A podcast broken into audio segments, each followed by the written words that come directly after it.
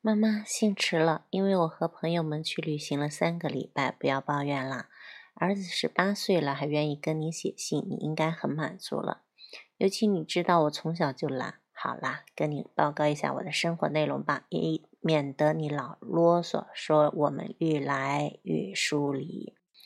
可我马上陷入两难。我们去了地中海的马耳他岛和巴塞罗那，但我真的能告诉我吗？我干了，我们干了什么吗？你身为母亲，能不能理解受不受得了欧洲十八岁青年人的生活方式？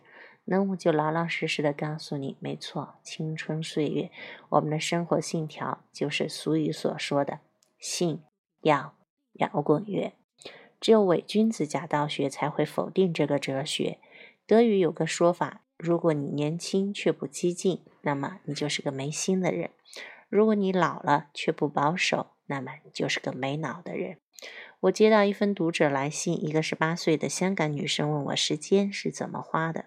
我读什么书，想什么议题，朋友相聚时讨论什么话题等等，我吓一跳。嘿，她真以为我是个虚假的知识分子？我当然偶尔会去思考一些严肃的大问题，一个月里有五分钟吧。当我无聊的要死的时候。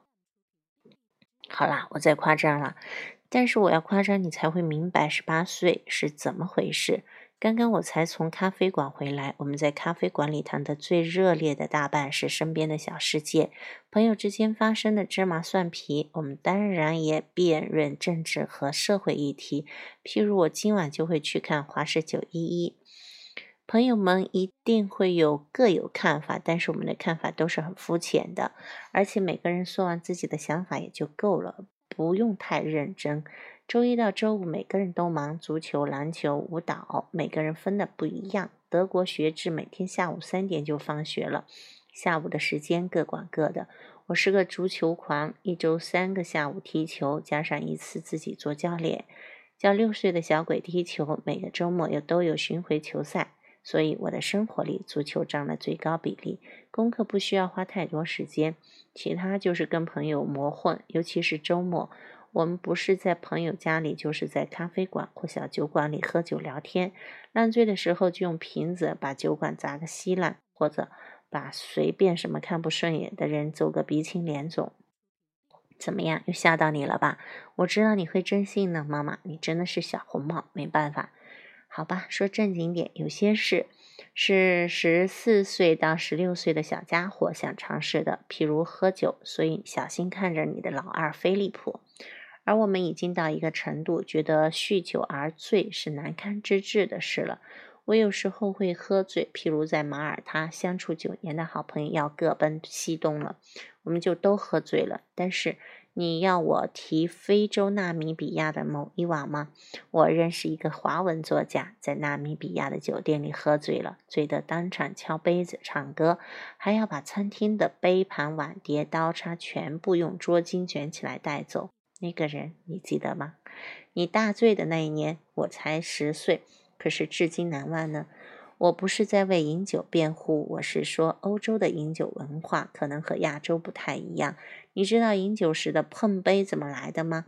中世纪时，如果你要害死一个你恨的人，你就在他喝的啤酒里下毒，很多人是这样被毒死的。所以就开始流行碰杯，厚厚的啤酒杯，用力一碰。啤酒花溅到别人杯里，要死就跟对方一起死。同时一起喝啤酒、碰杯、醉倒，表示你信任坐在你身边的人。渐渐的就变成社会习俗了。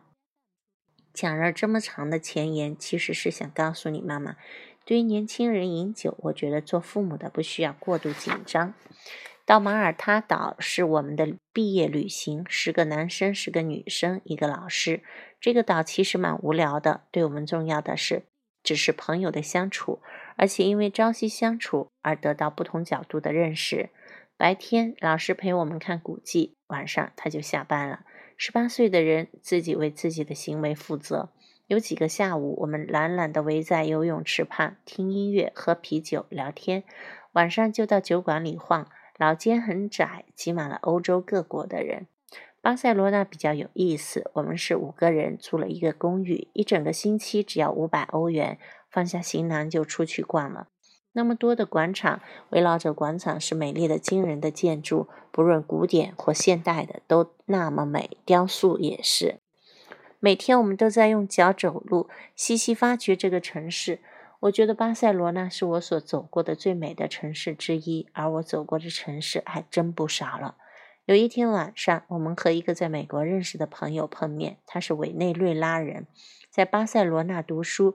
他就带着我们走遍了老街老巷，这就是欧洲的美好之处。往任何一个方向飞两个小时，你就进入一个截然不同的文化。在美国就不行了，飞到哪都千城一面。你呢，妈妈？在匮乏的年代里成长，你到底有没有青少年期？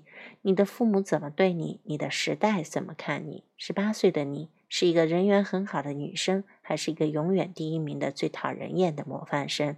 一个没人理睬的边缘人，还是最以为是的分级鼓掌？二零零四年十月二十五日。